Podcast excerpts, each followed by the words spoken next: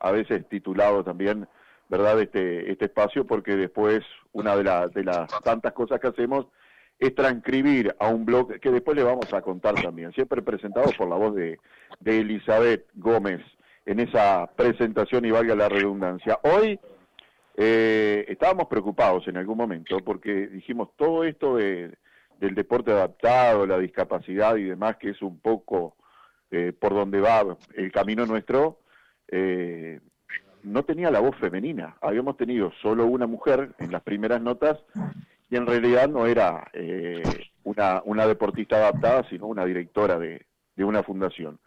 Hoy tenemos la oportunidad de conversar con, con Alfonsina Maldonado. Bienvenida, buenos días, ¿cómo te va? Buenos días, ¿qué tal? ¿Cómo están? Bien, todo bien por acá. Eh, hay mucha gente que te conoce, obviamente. Eh, hay mucha me escucho con retorno. Eh, a ver si ahí cómo me escuchás. Ahí bien. Bien, bárbaro. Eh, yo me escucho con retorno, me escucho doble. Te escuchás doble. Bueno, en el, en el momento que, que vos vayas a hablar, eh, separar el, celular para no escucharte, que yo espero que vos haga la pausa para volver a preguntar. Esa va a ser la forma más fácil. Perfecto. Bien, bárbaro. Alfonsina, yo decía que mucha gente te conoce, mucha gente ha visto entrevistas, ha leído, ha visto en YouTube eh, mucho material que tiene que ver contigo. Hay mucha gente que no, entonces la idea es un poquito hacer una, una presentación de Alfonsina Maldonado a tu manera porque sé que tenés una forma de presentarte. Bueno, buenos días a todos, muchísimas gracias por recibirme. Eh, y la verdad que es un placer poder estar con ustedes, eh, que me hayan invitado a ser parte de este programa.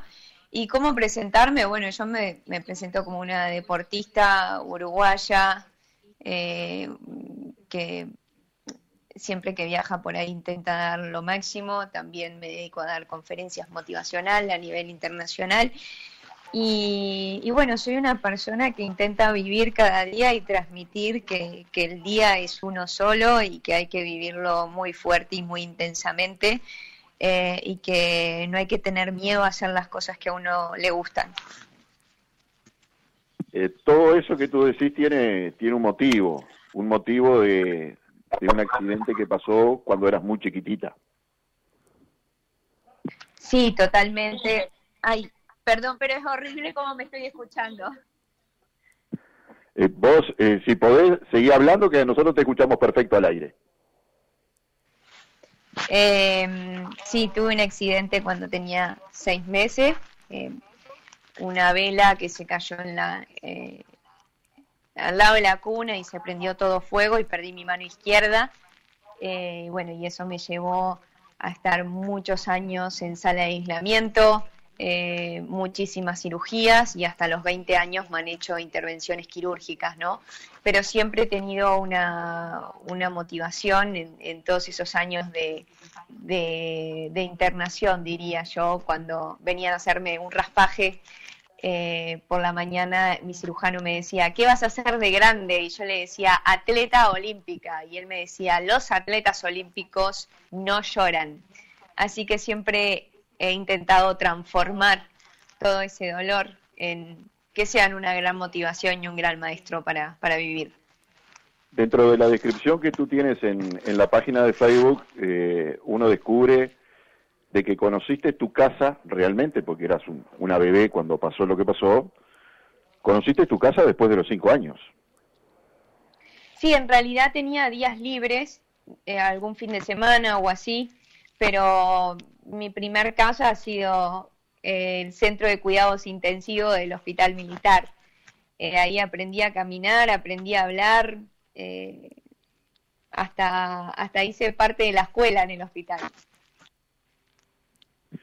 ¿Cómo es la, inserción en, en, en, el nivel escolar con, con la dificultad de tu manito? Bueno, yo no lo, nunca lo consideré una dificultad, ni lo considero una dificultad. Eh, me parece que, que estamos, tenemos que cambiar ese concepto, pero sí, pero sí en aquel momento sufrí muchísima discriminación. Existe la discriminación, existe la gente que te mira hasta hoy en día, eh, y creo que tenemos que ser, más allá de empáticos, ser conscientes de que es algo totalmente natural y normal y que a cualquiera nos puede pasar. Entonces, solo en el momento que te pasa o le pasa a alguien de tu alrededor, lo tomas como algo natural. Y yo me pregunto muchas veces, cuando te estás quejando porque estás gordita, estás flaquita, porque el pelo esto, porque no me gusta esto, no me gusta lo otro, es exactamente lo mismo. Eso lo considero sí una discapacidad, una limitación mental. ¿Qué, fortaleza es la que se encuentra a través del deporte? O, vamos primero, eh, ¿cuándo empezás a incursionar en el deporte? Desde muy pequeña, desde muy pequeña siempre fui hiperactiva porque al tener dolor crónico, eh, si no ocupas la mente, el dolor te vuelve loco. O sea, o aprendes a vivir con él o, te vuelves loco realmente. Entonces siempre eh, fui una eh, mujer deportista, o sea, siempre hice deporte, siempre salí a correr, siempre entrené, siempre hice bicicleta, natación, eh, todo tipo de deporte, de hecho, porque me encanta y aparte que, es parte de, de, mi día a día y de mi rutina y de mi equilibrio. Si no, si no entreno, eh, me aumenta el dolor, me quedo rígida y entonces, bueno, es parte de, mi rutina y eh, diaria y que tengo que convivir con eso también. ¿Y directamente a la intención de competir, cuándo llegas? Y bueno, con 21 años fue cuando decidí irme a Europa y eh, ha sido un camino muy largo, muy difícil y alto rendimiento empecé a hacer con con 25 años, 26, empecé a entrenar recién, pero bueno, llegué a los Juegos de Río en, el 2016 y, la verdad que cuando estás a ese nivel ya te das cuenta que, que no es para todo el mundo, porque la exigencia física es al límite, la exigencia mental es al límite y tienes que tener realmente muchísima, muchísima pasión muchísima disciplina eh, y mucha fuerza de voluntad para llueve, relampaguee, tengas fiebre, te duela, no sé, todo, te levantás, te secas las lágrimas y vas a entrenar. Londres había quedado ahí en la puerta, ¿no? Londres faltaron recursos, faltó nivel. Eh, el, el, nivel realmente para estar en unos juegos es altísimo mismo para Río me, me faltó me faltó de todo, ¿no? Estuve ahí, pero me faltó, me faltó de todo. Sobre todo me faltó eh, tener una mente mucho más limpia, más liberada de, problemas. Eh, pero bueno, uno aprende a los golpes, a los ponchazos, como se diría acá, y, va, y va transitando, intentando poder transmitir a otros deportistas esa esencia. ¿Cuál fue el primer caballo?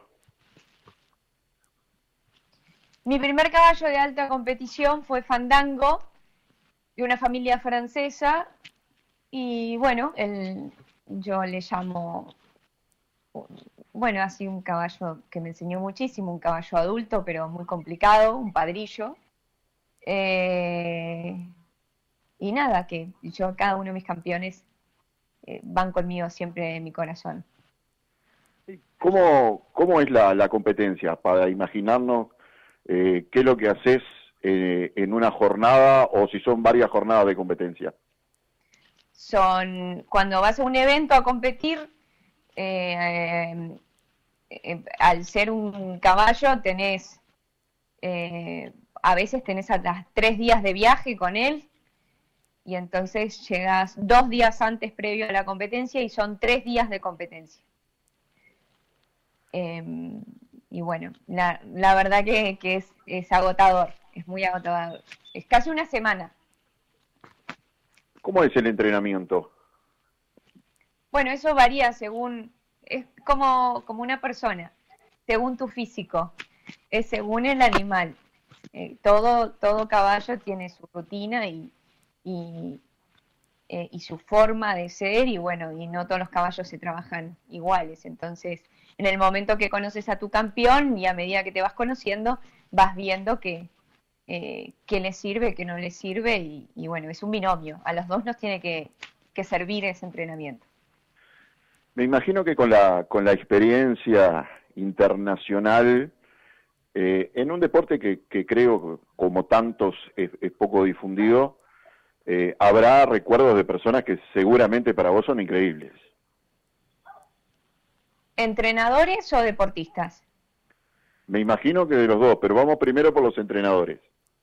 Bueno, entrenadores para mí solo ha, habido mi gran maestro Francisco Cancela Abreu, un super jinete europeo eh, olímpico que me abrió las puertas de su casa y realmente es eh, sumamente estricto, riguroso, de pocas palabras y no hay matices, está bien o mal. Eh, que en su mayoría son así, pero este es muy, muy tajante. Eh, y deportistas que me, o sea, yo creo que más allá del entorno en el que te manejas, es eh, un referente para mí es Rafa Nadal, que no tiene nada que ver con mi disciplina, pero es un deportista que trasciende eh, y todos tenemos siempre esa persona que, a, lo, mejor nos motiva. ¿Qué tenés en, en el horizonte a nivel de deporte? No podría hablarles, la verdad, porque eh, hasta que uno no ve la claridad es mejor no hablar. ¿Eso quiere decir que el proyecto es grande? La verdad que no sé. Eh, mi, trayectoria deportiva ha sido una trayectoria de, muchos palos en la rueda. Entonces, eh, prefiero tener las cosas realmente claras en cualquier cosa que vaya a hacer para poder anunciarlo, porque luego después es un problema, si no lo que decís. Fuera del deporte, eh, ¿a qué te dedicas? Eh, saben que no, no, suelo hablar mucho de, de, esas cosas, pero eh, nada, vivir, hacer lo que me gusta cuando me despierto. Bien, porque tenés estudios por, por varias ramas, ¿verdad? Y seguramente tenés una, una vida bastante agitada. Hace un rato dijiste de que sufriste mucha discriminación, de que hay discriminación. Eh, ¿Ha cambiado en, esto, en estos años de, de tu vida? Eh, ¿Hay una evolución, una involución o, o notas que siempre hay en algún lado alguien que discrimina? No, pero eso en cualquier parte del mundo que vas siempre va a haber alguien que, que no le vas a caer bien y te va a criticar. Eh, eso es regla de vida. Eh, en cualquier ámbito existe esto. Entonces, nada, en ese momento uno tiene que pensar, bueno, no a todo el mundo le caemos bien, es la realidad. Pero no deberíamos caerle bien. La verdad que no porque si me cae mal alguien o no me transmite, no, no tiene feeling conmigo, no, tengo por qué ni dialogar, porque la verdad que uno vive también para las apariencias y para quedar bien. Eh, yo no soy una persona así. Si no me transmite algo lindo, no tengo por qué tener una relación, un diálogo con esa persona. Yo creo que hoy en día eh, todo el mundo sabe eh, y existe esa, esa libertad aún más clara que se relaciona con quien quiere, y es así. Las disertaciones motivacionales, imagino que son disfrutables también. Sí, es, es una de, mis mayores medallas. Eh, sobre todo cuando me llaman de otros países para contar mi historia. La verdad que, que me valoren en otros países me, me da mucho orgullo. Me, es, es llevar la bandera de tu país a cada parte que vas a dar una conferencia a lo mejor para 3.000 personas. Nosotros desde, desde el punto de vista periodístico hace muchos años que estamos vinculados al deporte Y este espacio está creado un poco en buscar lo, valorable que es el deporte, ¿verdad? Eh, en ciertos casos. En tu caso, ¿qué valoración tiene el deporte? El deporte es superación. Eh, yo recomiendo a todo el mundo que haga deporte. Todos los días superas tus límites. Es una cuestión de voluntad, de levantarte y decir lo voy a hacer. Eh, te enseña a trabajar en equipo, te enseña a ser más fuerte, te enseña que cada día te puedes superar, eh, te enseña tantas cosas que ni se imaginan, sobre todo cuando ya llegas a, muy alto nivel eh, y esa conexión que tienes que tener con contigo mismo, con tu alma, con tu cuerpo, eh, que es, es algo único. Solo tú y tu alma, tu cuerpo saben hasta dónde van a poder llegar o, si realmente van a poder hacerlo, o si van a dar el máximo y esa, esa, sensación de que estás ahí y te bajaste del caballo o, no sé, de, la bicicleta o saber que te caíste desmayado porque lo diste todo. Es una sensación muy linda, superarse todos los días. Alfonsina, desde Santa Lucía, el saludo para ti, el agradecimiento por este ratito de contar parte de tu experiencia, de permitirnos darte a conocer también en este rincón del país y un abrazo grande. Muchísimas gracias por invitarme y bueno, y en estos momentos estoy por, por montar a, al campeón. Así que, que nada, les mandamos un beso eh, y gracias por recibirme y a todos los oyentes también mandarles un beso y que eh, no tengan miedo, que es hoy. Bárbaro, gracias, Alfonsina Maldonado. ¿Qué le parece, perdón? Besitos. Ah. Para asegurarse una mayor resistencia al lavado por lluvia, próximo oro desarrolló la tecnología ISTK, ZISTK, es un fungicida a base de de amplio espectro de acción que actúa